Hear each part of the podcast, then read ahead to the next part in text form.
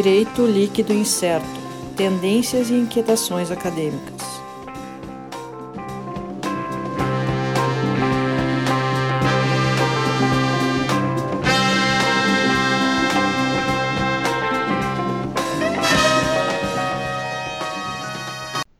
Olá, pessoal.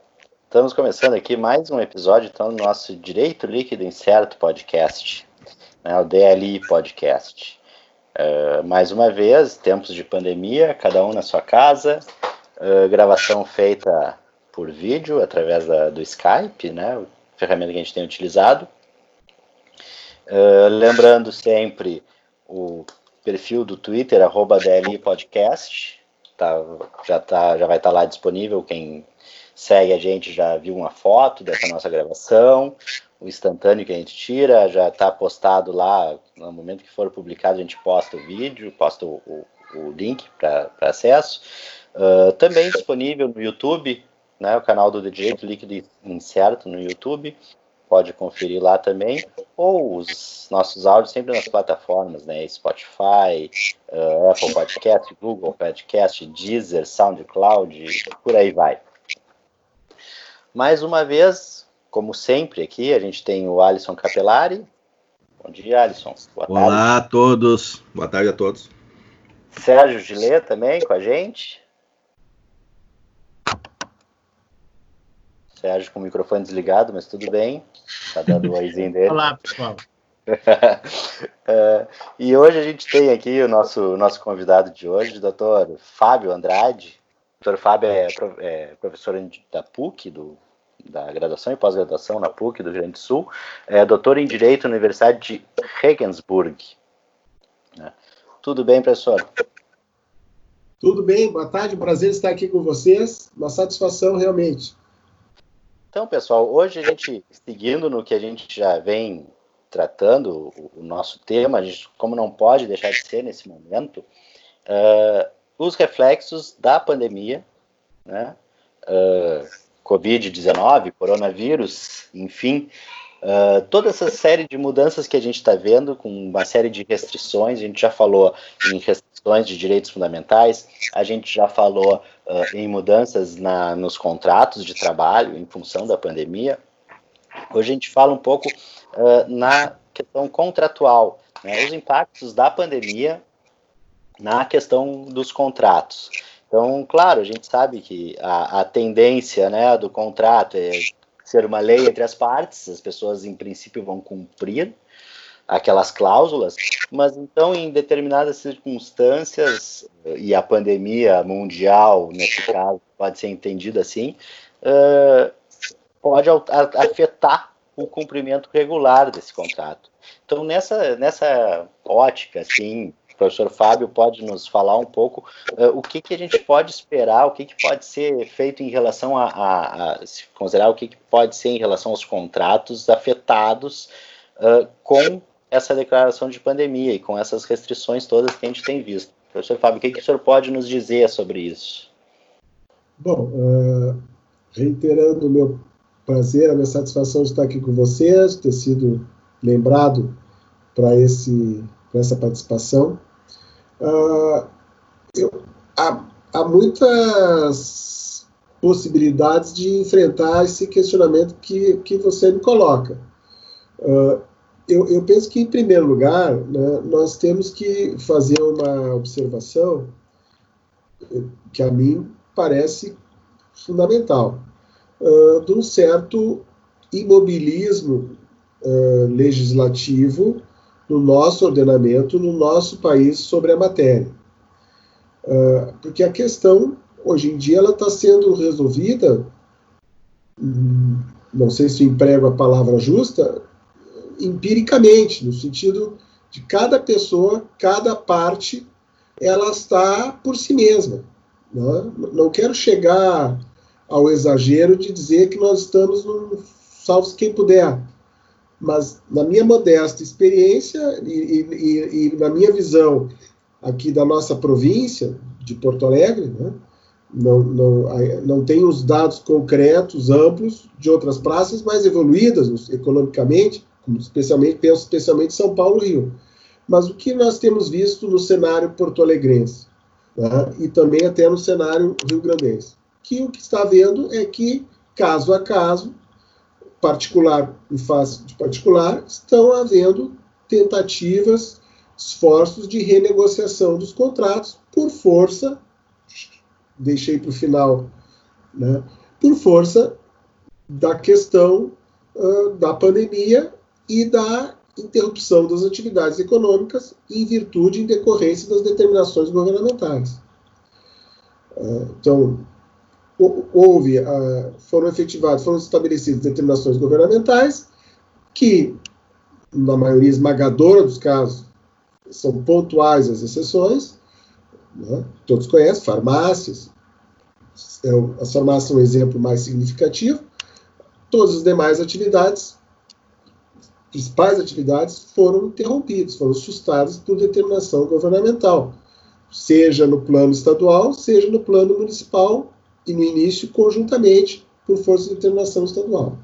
Ora, nesse cenário, eu, eu penso né, que teria sido conveniente no nosso ordenamento uma, uma diretriz, desde logo federal, uh, para que estabelecesse um certo balizamento do que, que as pessoas, como as pessoas deveriam proceder que os particulares, o que, que as, as forças econômicas né, deve, deveriam proceder. Não houve. Uh, não, há que se observar né, que nós estamos quase encerrando esse ciclo de interrupção das atividades econômicas. No dia de ontem, em Porto Alegre, o prefeito uh, emitiu um novo decreto liberalizando de alguma forma, parcialmente, é, que voltassem determinadas atividades, certas atividades. Então, como por exemplo, escritórios de advocacia, gestão de memória, escritórios de contabilidade. E, então está se encerrando um primeiro ciclo. E até o momento nós não temos uma diretriz. O que, que acontece?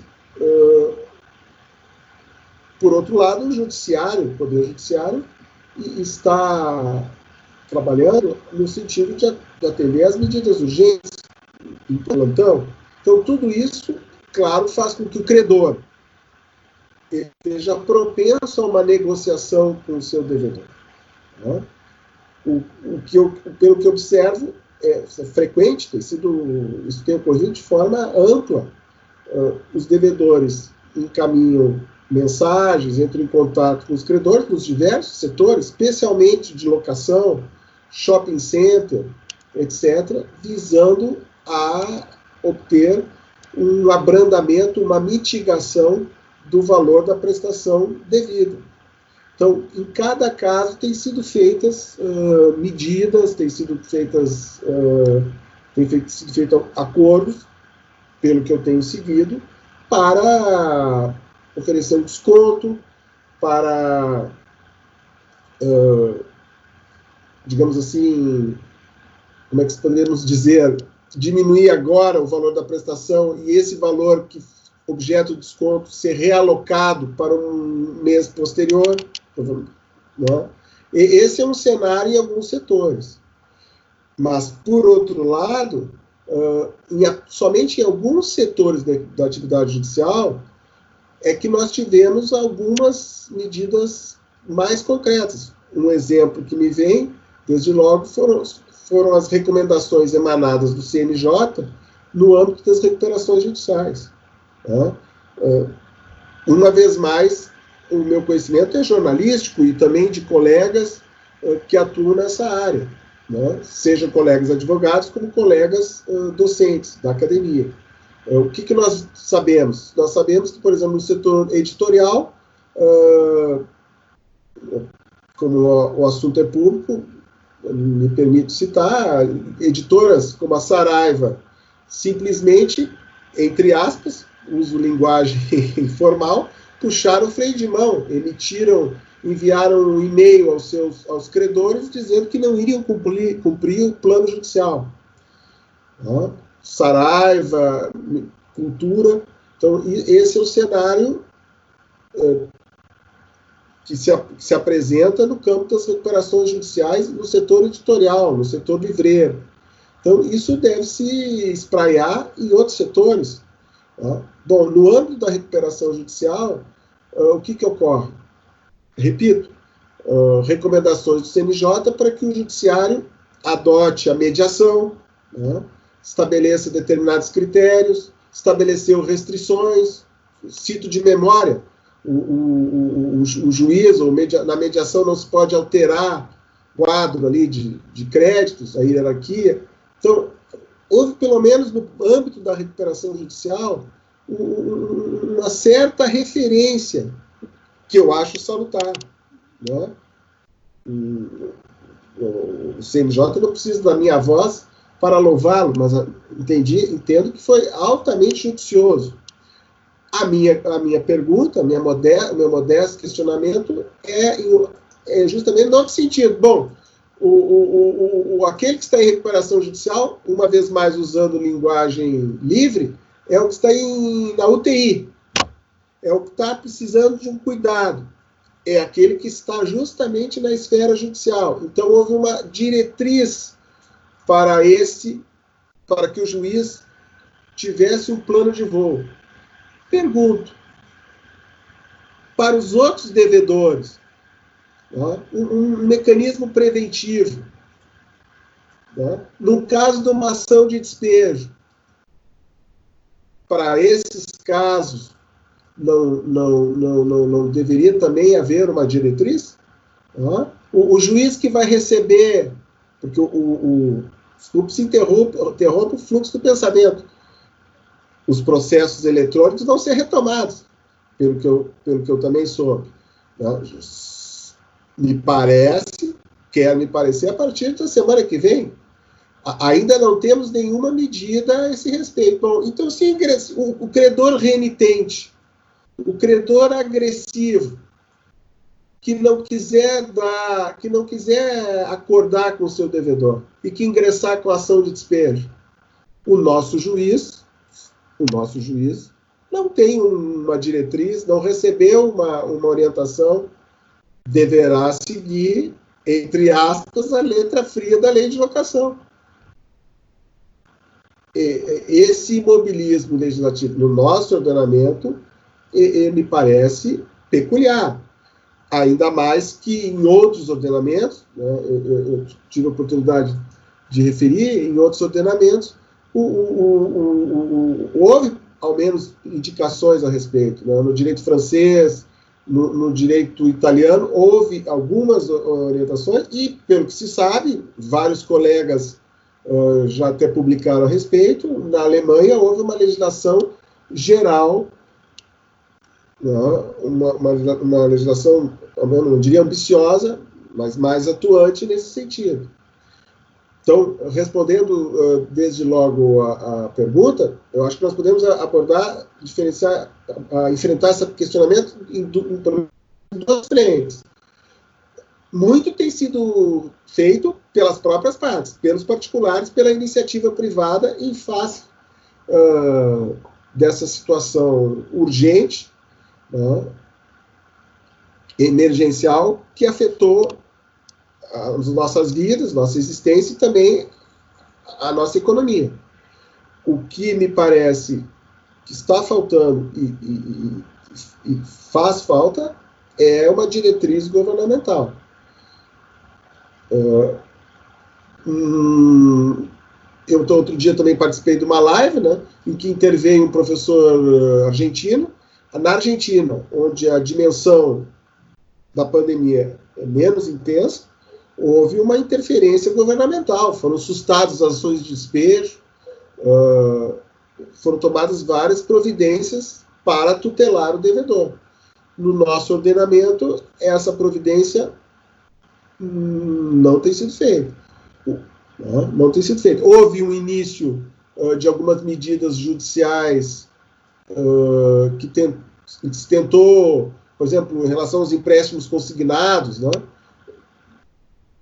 tutelar o devedor, mas essas medidas hum, não tiveram fôlego foram caçadas, pelo menos pelo que se tem acompanhado, no judiciário na esfera do segundo grau. É, é uma percepção que a mim soa peculiar. Uma, uma demonstração de, de que está prevalecendo até o momento uma, uma visão do pacta subservanda, como foi dito no início. É, é, é, é peculiar essa situação e essa situação até nós podemos nos estender um pouco mais, é, ela é peculiar porque ela apresenta um amplo descompasso entre o, o, a visão operacional, a vida real, para usar mais uma vez um, linguajar né, livre, né, a vida real, e a visão doutrinária, uh, e a visão doutrinária que se tem do direito contratual e da, e da teoria das obrigações. Porque o que, que se, o que, que uma grande parte da doutrina autorizada, né, a nossa melhor doutrina, sustenta? Que nós devemos ter uma, uma visão solidária da relação obrigacional, com base né, nos valores constitucionais, e, e uma visão de cooperação entre as partes. Ora, uh, essa visão de cooperação entre as partes, se ela está se dando, ela está se dando num plano do dia a dia, né? por uma iniciativa, uh, por uma ação, uh, digamos assim, praxística, podemos dizer, uh, do credor em determinadas praças, que, que confrontado com iniciativas, com demarches dos devedores, não tem outra opção do que acordar. Uh, mas isso não se faz do ponto de vista organizado, uh, emanado dos setores competentes. É, Professor, é uma... nessa linha aqui, algumas coisas que eu vinha anotando pelo que o senhor vinha falando. Uh, essa ideia de realmente a gente não ter uma, uma diretriz uh, vai fazer com que, e, e, é o exemplo que o senhor citou na, na questão do, do despejo, uh, que a disparidade de, de poder e de força entre as partes pode levar a uma, a uma solução que não seja, que seja adequada para um, mas não para o outro. Né? Uh, de, e aí o senhor, o senhor dá o exemplo justamente do, do, do, do, credor que de repente não quer mais o, o, o imóvel alugado, vai aproveitar isso, a, a inadimplência do devedor, para tomar uma medida que em outro momento não seria o caso, né? É, veja bem, uh, uh, uh, a, nossa discussão é, é, é, o nosso debate é jurídico, né? Mas é impossível evitar uma visão realista das coisas e do cenário brasileiro. Uh, a nossa situação não é a situação americana que estava. Eu também não sou um professor de economia, mas todos nós sabemos que o cenário, na nossa situação, contrasta com a situação com o cenário americano e europeu, que são países de fôlego econômico e que agora estão enfrentando a crise. O nosso cenário já era de crise, né? nós somos uma, a nossa economia era uma economia que estava se recuperando de como se fosse uma pneumonia e agora quando nós estamos nos recuperando, quando nós estamos convalescentes, tentando ganhar fôlego, nós somos novamente, né? É, eu acho que essa, essa figura de linguagem é boa. Quando nós estamos tentando ganhar fogo, né? tentando voltar a se exercitar, a correr, né?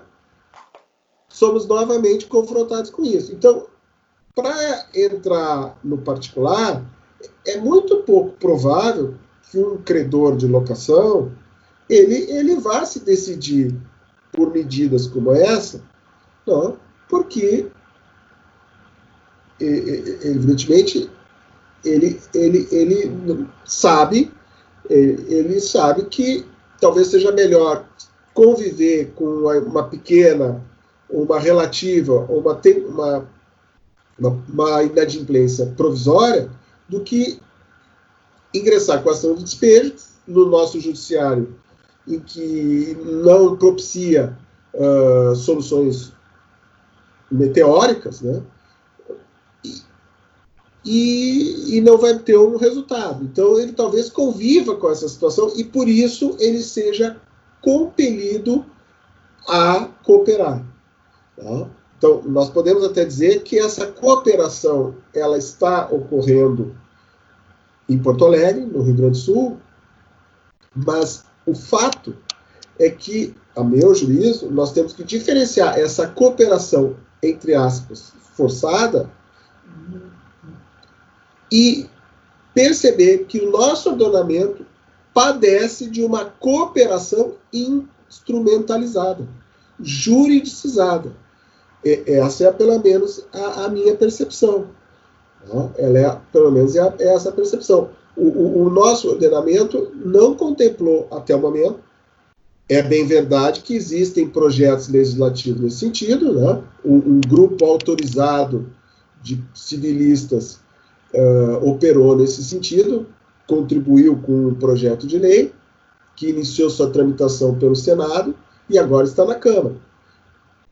Pode ser que esperamos, espera-se que, que esse projeto, talvez vinculado a outros, no mês de maio, que está se iniciando hoje, né, eh, ele, ele, ele deslanche e, e, seja promulgado. Mas só será promulgado, se for promulgado, talvez, não sei se estou sendo pessimista, né, no, mês, no mês de junho, talvez no mês de julho. Então, até lá, nós estamos voando né, sem um plano de voo novo. Nós estamos caminhando com os instrumentos jurídicos que nós temos hoje. Né? Então, eu, eu não, não, não diria que, que, que possa haver esse movimento de uma avalanche de ações de despejo. Acredito que não, mas por quê? Mais por uma razão prática, por uma razão prática, do que por um espírito cooperativo, solidário, uh, no nosso ordenamento e, e, e no nosso cenário jurídico econômico. Né? Então, uh, essa, é, essa é a minha visão. Diante dessa constatação, a, a minha modesta voz, né, a minha percepção é que nós deveríamos aproveitar essa constatação pra, para uh, refletir em face da insuficiência dos instrumentos jurídicos à disposição no nosso ordenamento para situações como essa. Eu penso que nós, uh, diante desse quadro, esse quadro permite uma reflexão que o, que o nosso instrumentário ele é uh, insuficiente do ponto de vista operacional. Por quê? Uh, também não é uma ideia só minha, evidentemente, não é uma ideia exclusiva minha, é uma ideia que muitos têm suscitado. O que, que acontece? O nosso Código Civil de 2002, ele é um código que, para ser muito óbvio, né, lembrar, ele não se iniciou em 2002, ele decorre de uma comissão constituída em 69, cujos primeiros projetos, estou de memória, são da década de 70 do século passado. Bom, qual é a inspiração desse código? É, evidentemente, muitos outros colegas poderiam falar melhor que eu, mas qual é a inspiração? Pelo menos nesse, o nosso Código Civil sempre foi, o nosso ordenamento civil sempre foi eclético. Né? O nosso direito, ele, ele e, e, talvez em outras áreas igualmente, ele sempre foi eclético. Uma inspiração uh, do direito português, do direito romano, em áreas como a responsabilidade civil, inspiração francesa, todos nós sabemos, a cláusula geral. Mas na área dos contratos, o Código Civil de 2002, ele incorporou os princípios, princípio da boa-fé, essa noção que é altamente peculiar, vamos usar esse vocabulário, é altamente peculiar do princípio da função social, é um princípio que não está em nenhum outro ordenamento contemporâneo. Tá? Mas que no direito brasileiro teve uma aceitação pela doutrina. Bom, mas na nossa. Na, na, na questão que nos concerne aqui, que, que, que deu início ao nosso debate, ao nosso diálogo, que é a problemática da onerosidade excessiva, o Código Civil de 2002, pessoal, ele, ele, ele se desvinculou, ele se descolou da, do histórico, podemos dizer, do direito brasileiro. Porque o direito brasileiro no século XX, ele trabalhou primeiramente com a ideia da imprevisão inspirado na doutrina francesa. A doutrina francesa era a grande fonte de inspiração do jurista brasileiro na primeira metade do século XX. Tanto que a obra capital é a obra do professor Arnoldo Medeiros Fonseca, né? uh, um jurista muito importante no início do século XX, na primeira metade do século XX, e, e que escreveu a respeito. Para os, os juristas uh, de inspiração germânica, como o professor Clóvis Couto Silva, qual é a literatura importante? A literatura alemã, especialmente a literatura do professor Karl Larenz, que foi traduzida em espanhol, que é a teoria da base do negócio. Tá? Uma, uma, teoria que calcada no Karl Larenz, inspirada no professor Ortmann e até no Windscheid. A ideia é que, que o negócio tem uma pressuposição. Tá? Ele, há, há, uma, uma, uma espécie de causa, vamos simplificar. Bom, o de 2002 não abraçou nenhuma dessas teorias. Ele, ele abraçou a ideia de onerosidade excessiva com base no Código Civil de 42. O Código Civil italiano de 42. Só que o Código Civil italiano de 42, que foi revolucionário à época, que foi uma evolução na doutrina italiana, em relação aos dois modelos precedentes, o Código Civil francês e o Código Civil alemão, o Código Civil francês de 1804, o Código Civil alemão de 1900. Então, a doutrina italiana rejuvenescida, né, cria um segundo código italiano em 42. O código, os juristas, os codificadores de 70, 69, 72, nesse ponto, adotam no nosso ordenamento essa solução italiana. Só que a solução italiana da unidade excessiva, além de ser uh, muito restritiva, se nós olharmos o artigo relativo à unidade excessiva, que é o 478, a gente vê que o, o, autor da ação que pleiteia, que sustenta a onerosa excessiva, ele tem que passar por uma via cruz. São vários os requisitos do 478. Não é tão fácil invocar a onerosidade excessiva pelo 478. Bom, mas aqui conduz. Qual, qual é o remédio que o nosso ordenamento concede ao autor da onerosidade excessiva? A extinção do contrato.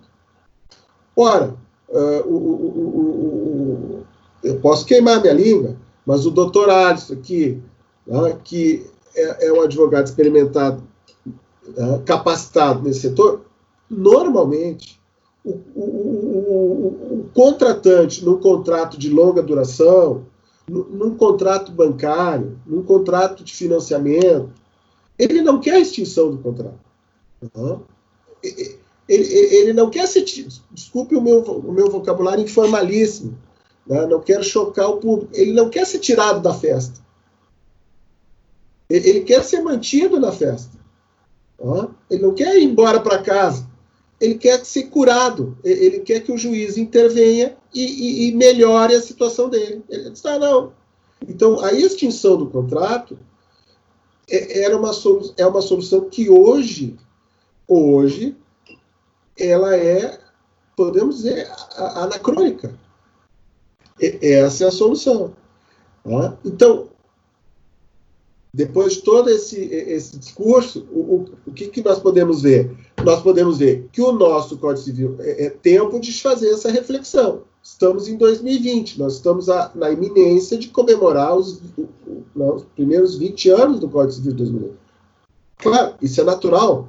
Toda a codificação uh, é reformada, ela é atualizada. Né? O, o, o Código Civil alemão, em 2000, foi justamente modernizado o Código Civil francês, ele não foi posto abaixo. Justamente agora, em 2016, ele foi renovado. Tá? Então, isso é absolutamente natural. 20 anos, nos nossos tempos, nos nossos tempos de progressão geométrica, de pós-modernidade, é, é, é, um tempo muito considerável.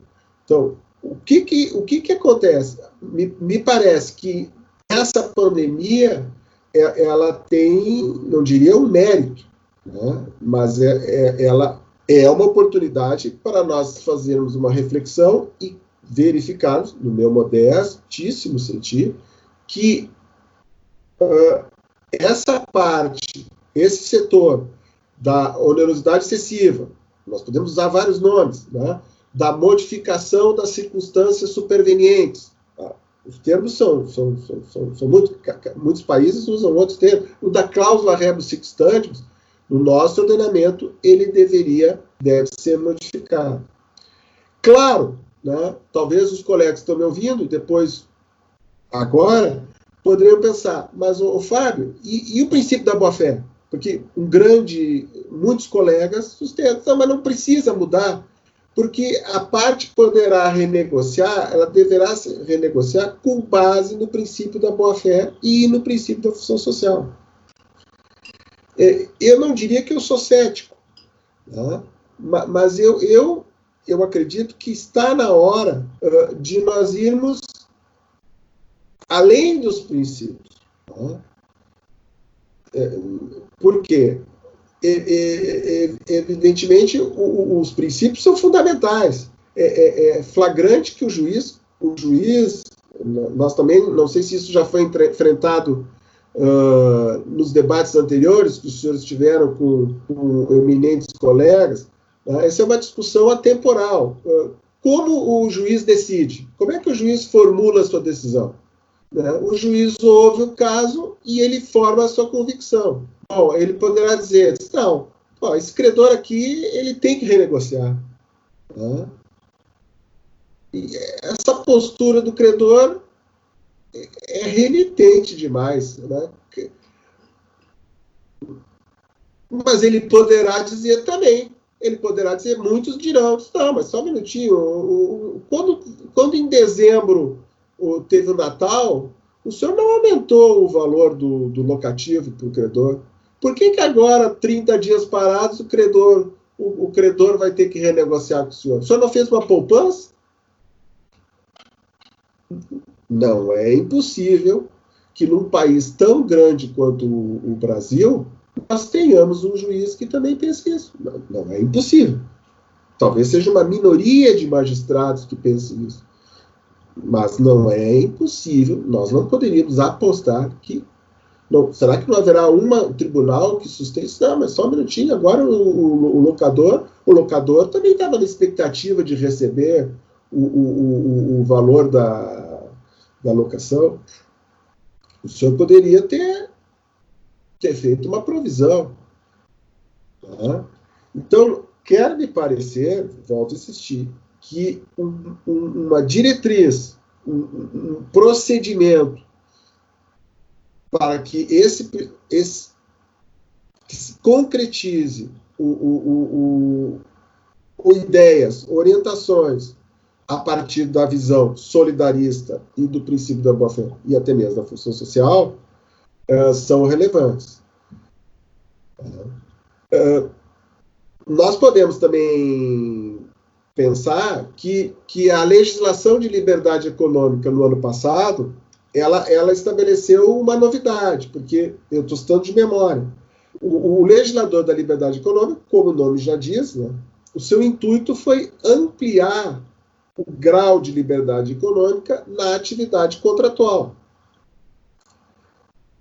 Uh, muitos sustentam que ele procedeu de forma um pouco uh, imprópria, né, talvez descuidada, ao, ao operar mudanças no âmbito da teoria geral do contrato, na expressão muito feliz que foi usada. Mas o fato é que ele adotou alguns mecanismos. E um dos mecanismos está lá uh, no artigo 421A, né, na, na novelização que foi feita no artigo 421. que é a ideia que a revisão contratual é, ocorrerá de modo excepcional e limitada. Bom, talvez não, mais um exemplo histórico, né? talvez não tenha sido esse o intuito do legislador. Mas agora, né, o, o doutor Sandro, doutor Sérgio, doutor Alisson, quando o cliente se dirigir a eles, o fato, o fato é que o advogado no Brasil poderá dizer a seu cliente que existe o direito subjetivo à revisão contratual. Isso é fato. Bom, é excepcional, mas o fato é que há um direito subjetivo. Não havia isso no nosso ordenamento. Recordo que só tínhamos o 478 tá, da onerosidade excessiva, que levava à extinção. Dentro Cria dessa... Só, só quero que, que há duas inconvenientes. Cria-se um problema, porque esse dispositivo que eu estou citando de memória, né, ele não estabelece quais são os pressupostos. Então, uma de duas. Ou os pressupostos são os mesmos, porque o legislador realmente foi, foi impróprio. Ele, ele deveria ter, ter inserido isso no 478, no 479 ou no 480. Ele deveria ter dito ali, a revisão é excepcional. Ele não disse, ele, botou, ele, ele inseriu isso lá no 421A.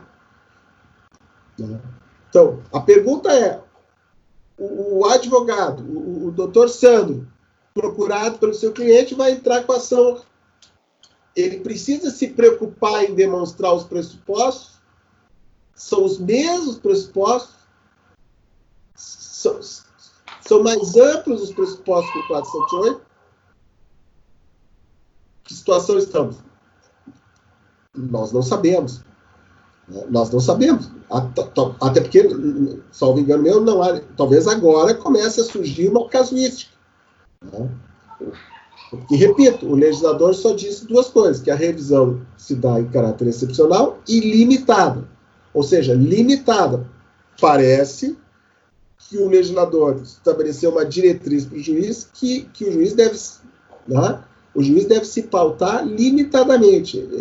Ele não, não poderá, entre aspas, costurar o contrato. Tá? Se, se, o cliente do doutor Sandro disser a eles, olha, eu tinha uma expectativa de faturamento de 100, eu estou tendo um prejuízo, eu queria faturar 100, estou tendo um prejuízo de 20. Aí o doutor Sérgio é o juiz, o doutor Sérgio dizer, bom, eu vou, eu vou suprimir o prejuízo o faturamento de 100, o, o, o, o, lucro eu não posso lhe dar. Eu devo atuar de forma limitada. Né? Até, verdade, até nessa linha, acho que eu vou, vou, vou trazer um pouco para para um outro lado aqui e, e, e, até algumas coisas que eu vinha anotando. Uh, justamente essa questão que o senhor estava falando de a gente não ter um, um balizamento e está tudo sendo feito muito de forma casuística, né? Cada, cada caso. Uh, e me parece que aí a, a, gente tem um problema que pode vir a acontecer, um certo questão de um ativismo judicial, né? no momento que fica muito na mão, fica muito na, na interpretação do juiz naquele caso, e, uh, e de repente a gente pode ter alguns excessos aí também dessa forma, né? Olha, eu, eu, eu, eu, eu não diria que nós teríamos uma situação uh, típica, né? ou, ou pelo menos que se associa normalmente a ativismo judicial. Né? Pelo menos, é, é, como se diz hoje em dia, né, teremos que fazer um acordo semântico sobre o que, que se considera ativismo judicial. É, mas se nós pensarmos, a, a, a, vamos dizer, numa visão né, que, que me perdoem os ouvintes e, e, os ilustres debatedores, singela de ativismo no sentido uh, de um juiz, de um magistrado que estabelece uma decisão fora do quadro uh, normativo e fora, especialmente, até mesmo do, do, do, do, do fora uh, do quadro principiológico, né, e, e, quando eu falei normativo, também incluía a Constituição da República. É, então, eu, eu, penso que nós não teríamos uma situação própria para o ativismo judicial. É, é, realmente, essa não é a minha preocupação. Por quê? Porque se nós falarmos de um quadro geral relativo a contratos civis e empresariais, muito embora a, a, eu tenha batido na tecla de que o nosso ordenamento não, não está uh, suficientemente uh, disciplinado no campo da, da, chamada onerosidade excessiva, da mudança né, de circunstâncias supervenientes, do ponto de vista top, né, o nosso ordenamento precisaria, requereria uma, uma estrutura mais contemporânea, que estabeleça, como muitos colegas estão dizendo, sustentando, né, um, um, um, dever de renegociar um procedimento inspirado, talvez, no direito francês, que adotou esse, essa disciplina recentemente pela mudança legislativa de 2016, totalmente, topicamente, o nosso ordenamento ele tem figuras, tem artigos que possibilitam uma atuação do juiz. Então, referi há pouco essa mudança, né, 421, que sustenta. A revisão é excepcional. Só que revisão é excepcional. Quais são os pressupostos para isso? Não se diz ali. Tá? Bom, muitos colegas, muitos professores, muitos ilustres doutrinadores do nosso país sustento que o artigo 317, né, 317 diz que em circunstâncias extraordinárias, quando houver uma diferença entre o valor originário da prestação e o superveniente, poderá o juiz alterar a prestação. Tá? Então, é muito comum que o advogado operacionalmente invoque o artigo 317. Qual é a crítica que se pode fazer a isso é que o artigo 317 não foi pensado para essa situação que nós estamos vivenciando em absoluto. O artigo 317 foi pensado, né, foi inserido na codificação para resolver um problema que hoje nós não temos, que era o problema da inflação. Tá? Um, um, um, um tema clássico, que era a questão das dívidas de dinheiro e dívidas de valor. Ou seja, o sujeito, a pessoa tinha que receber alimentos, bom, e no dia 1 de janeiro os alimentos eram 2 mil reais. Bom, só que tinha inflação de 60%, e em 2 de dezembro, esses 2 mil reais valiam, portanto, 60% menos. Tá? Ou vice-versa, a pessoa tinha que pagar e o valor da prestação subir. Então, esse é o espírito do 317, é uma exceção ao princípio do nominalismo. Tá?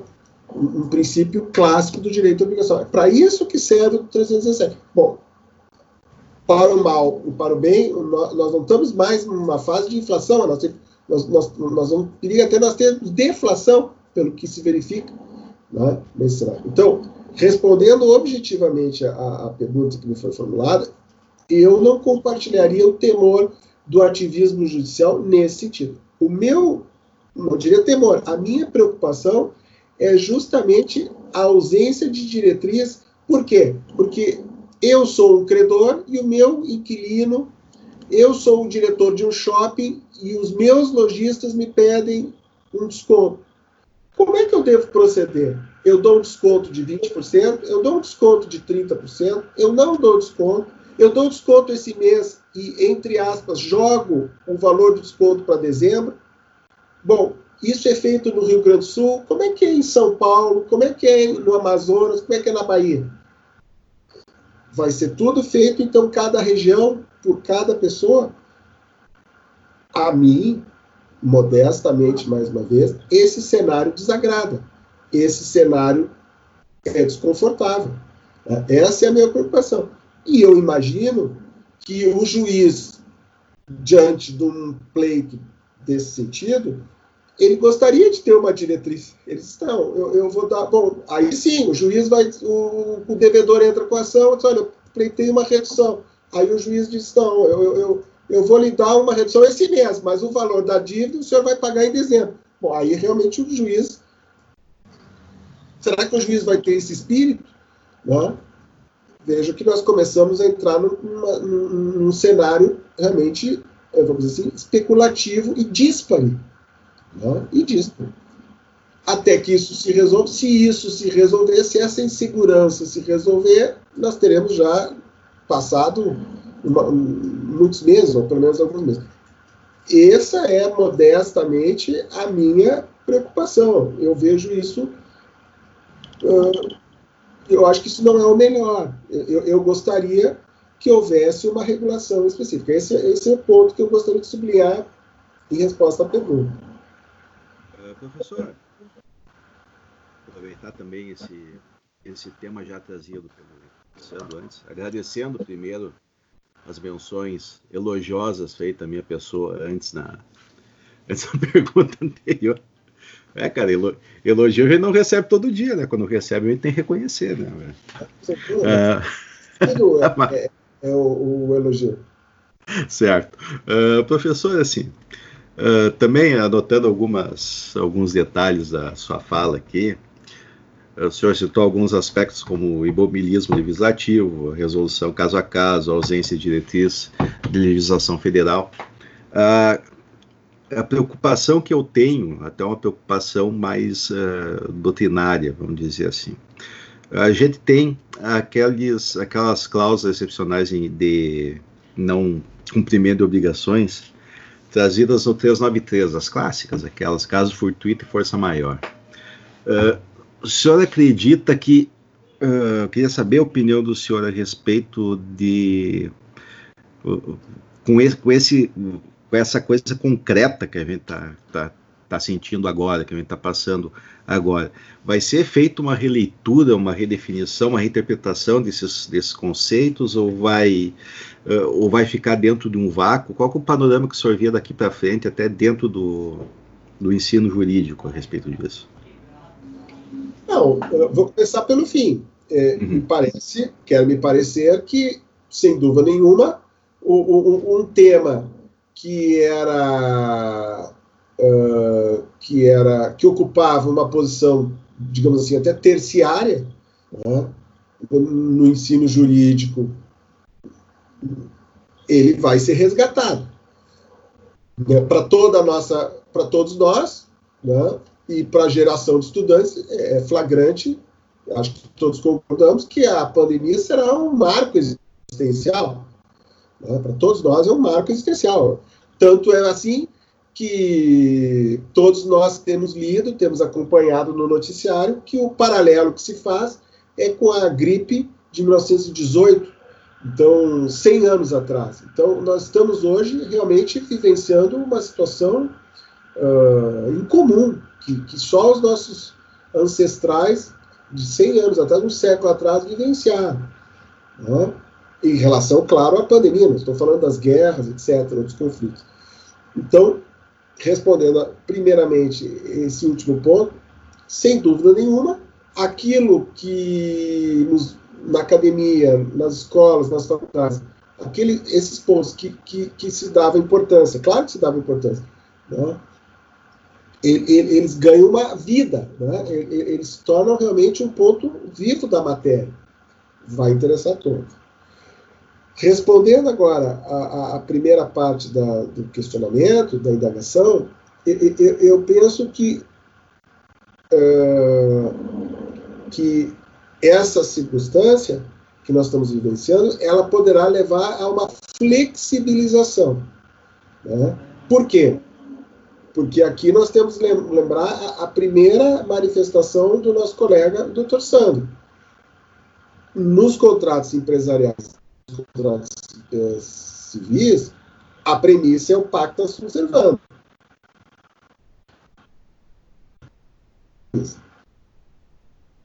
Então, enfrentando extrapolar o tempo as relações de consumo. Nosso país é como todos nós sabemos, pelo Código de Defesa do Consumidor. Mas a premissa é, a, é o pacto da subservância. Ora, o, o que, que, a experiência demonstra? A experiência demonstra que uh, em muitos ordenamentos, na maioria dos ordenamentos, há uma restrição, há uma visão, uma interpretação restritiva da força maior e do, e do caso fortuito. que no nosso Código Civil são tratados igualmente. O nosso Código Civil, o nosso Código Civil, o nosso codificador talvez até tenha sido sábio. Ele evitou definições, ele, ele não detalhou ah, o que, que é isso, o que, que é aquilo, ele não quis entrar nessa minúcia. Uh, nós tivemos a, a, oportunidade, nessa semana que está uh, terminando, né, de termos uma palestra com uma professora italiana, a professora Francesca Benatti, que professora de direito comparado na Itália, em Pádua, e ela nos lembrou que a visão, uh, a aplicabilidade da força maior do caso fortuito é muito diminuta. Né? Mesmo as câmaras arbitrais, ela citou nominalmente, expressamente, a Câmara de Paris, né? que é a Câmara, uma das câmaras, se não for a Câmara mais relevante, mais expressiva em matéria de arbitragem, uh, ela interpreta de forma restritiva. A jurisprudência francesa é muito restritiva em matéria de aplicabilidade da força maior e do caso fortuito. Na jurisprudência francesa, eu tive a oportunidade de ler artigos a respeito, a justiça francesa é, é super, né, é bastante renitente em considerar epidemias né, como situação de caso fortuito. Então, esse é um ponto. Então, respondendo a sua pergunta, eu diria que, em face dos efeitos globais da, da, da pandemia, e também não só os efeitos globais, em relação aos interesses envolvidos. Porque o que, que nós uh, vemos? E talvez vocês tenham condições de confirmar ou desmentir. O que, que acontece? Nós temos uma quebra na cadeia de fornecimento. Houve uma interrupção no fornecimento de peças da indústria chinesa. Né? Mesmo lei como nós sabemos que muitas das peças para as indústrias, indústrias de automóveis, vêm da China. Então, a, a, a China interrompeu a cadeia de fornecimento. A China, o governo chinês, a China, por intermédio dos seus ministérios, seu governo, emitiu certificados de força maior. Para quê? Com qual finalidade? Eximir a responsabilidade das indústrias chinesas. A pergunta que nós ainda, a resposta que nós ainda não temos, isso será considerado pelas câmaras de, de arbitragem internacional? Nós não sabemos isso. O mesmo sucedeu no cenário italiano. A Itália, que não tem a mesma economia que a chinesa, mas a Itália é conhecida por ter um grande parque médio industrial, ou industrial médio, né? pequenas indústrias, né? um setor agrícola importante, ela uh, vinícolas, né? setor, todos nós conhecemos que a força a pujança do setor vinícola italiano, a mesma coisa do setor francês. Conhecemos e apreciamos, doutor. É, eu não queria tanto. Então, a verdade é tudo foi interrompido. Bom, o Ministério da da Indústria, o Ministério do Desenvolvimento Econômico italiano, foi autorizado que as câmaras de comércio emitissem certificados de, de caso fortuito de força maior. A dúvida é como isso será acolhido. Nós ainda não temos essa resposta. Os autores europeus, franceses e italianos, a que eu tive acesso, que estão escrevendo no calor da hora sobre o tema, sugerem uma visão mais flexível para a aplicação dessas figuras. Mas sem querer ser repetitivo. Muito bem, né? vamos pensar no plano operacional. A parte vai invocar a força maior para justificar o quê? Ela vai justificar, vai fazer um pedido para não incidir cláusula penal, para não, para não incidir o mecanismo resolutório. Tá? Então, de novo, eu sou o devedor, Sandro é o credor. Eu não pude fornecer, eu não pude entregar o vinho da minha vinícola na Toscana para você que tem uma importadora no Chile, porque eu não pude abrir. Bom, a pergunta é: bom, então, não incide cláusula penal, ou você não pode resolver o contrato. Você, se você não pode resolver o contrato, você deve continuar importando de mim. Aí que estamos. Bom, mas e agora? Se o meu custo aumentou, bom, aí nós entramos na segunda etapa que só a força maior e o, e o, e é o caso do estatuto não resolve. Entra né, a segunda cláusula, que é a chamada cláusula Hart. Olha, eu estou numa situação de né, Hart, eu estou numa, numa situação de dificuldade, de onerosidade, eu preciso renegociar. Não, não, não quero ser peremptório, mas na maioria, na grande maioria dos casos, só a cláusula de força maior, só a, situação, a invocação da força maior e, e, e, e do caso estatuto, ela não será suficiente. Ela terá que ser acompanhada, é, poderá ser suficiente. Eu, eu, eu, eu, cesso, eu cesso de distribuir, eu, é? eu, eu cesso de pagar, mas eu terei que, em princípio, né, renegociar. É, eu, já comentamos antes, o que, que nós estamos vendo? A Saraiva ela simplesmente mandou um e-mail. Eu, eu, li pelos jornais. Ela simplesmente mandou um e-mail aos seus credores e não pagaremos esse mês o valor, a, a, né, o, o, valor do plano. Bom, e agora? Bom, agora é uma medida de força que convida, que convida, impõe ao credor uma renegociação. Porque senão ficamos numa situação de imobilismo negocial, jurídico. Não sei se respondi a pergunta né, de, forma satisfatória. Eu, eu, eu, eu, Respondeu muito bem. Eu vislumbro que deverá haver uma flexibilização, não deverá Sim. permanecer uma visão extremamente estrita. Né? É claro, se os colegas são advogados do, do credor, É isso. Os colegas serão dizendo, olha, isso era previsível. Tá? A, gente, é, pessoal, a gente é advogado e credor por um lado e devedor por outro, viu? Pois é. Não é. tem como escapar. Tudo depende do lado que a gente está na relação. É, né? Na minha percepção, o que nós estamos vivenciando é, é, é uma situação que configura, sem dúvida nenhuma, né, que propicia a invocação uh, dessas figuras. É, é, pelo menos é a minha percepção. Né?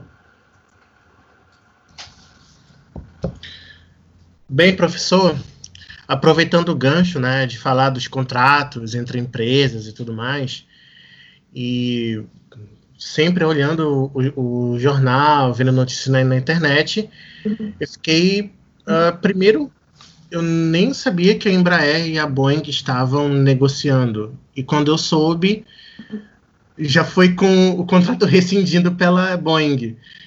E aí eu, eu queria mais uma opinião sua sobre essa situação, porque pelas notícias a Embraer já estava movimentando toda a sua estrutura para abarcar essa, essa joint venture com a Boeing tudo mais, tudo. Então, ok, pode até ser alegado caso de força maior e tudo mais. Mas será que era necessário realmente acabar com o contrato, rescindir o contrato? Será que não era melhor tentar conversar e, e ajustar? E daí eu quero a sua opinião so, sobre isso. Claro, no, no, máximo que o senhor puder saber desse, desse assunto, né? Não, é, é, a, a, pergunta é altamente oportuna e atual, porque é uma, é uma situação que ocorreu nessa semana que passou. Né? Então, realmente, muito feliz a, a pergunta e, e, e, está relacionado com o tema matéria atualidade, essa dinâmica da vida contratual. E a dinâmica da vida contratual por força da, da crise econômica. Temos que adotar cautela, porque nós aqui e, e, ao menos no cenário nacional, na maioria esmagadora, não conhece o contrato, né? não conhece as suas disposições, as suas cláusulas. O que nós sabemos é que o contrato uh, estava já celebrado e, e, e, com, e cabia a Boeing cumprir. Né? Ela, ela, tinha que, ela tinha que adimplir pagar uma parcela. Uh, o que se lê é que, de um lado, houve uma completa alteração no cenário operacional da Boeing, uh, tendo em vista que sobrevieram dois fatores.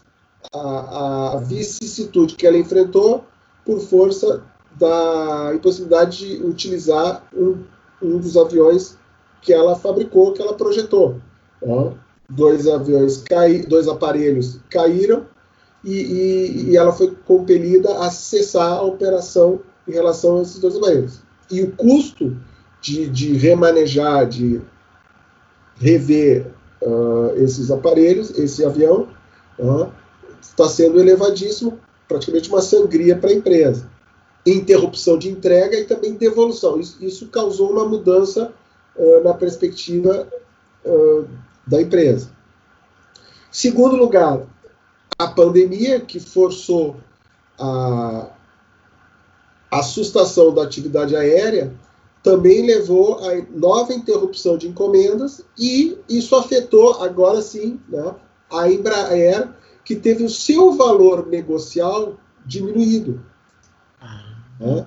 De modo que o valor previsto no contrato seria, uh, seria desarmônico, né? seria talvez superior à da atualidade. Né? De sorte que haveria um, um, houve uma, uma, uma sobrevalorização do preço estipulado no contrato. Então, isso levou a Boeing, usando a minha terminologia muito sofisticada, né, que eu vou repetir, a puxar o freio de mão. Ela simplesmente, né, nessa tecnologia que eu estou usando hoje, abusando dela, ela puxa o freio de mão e resolve não cumprir o contrato.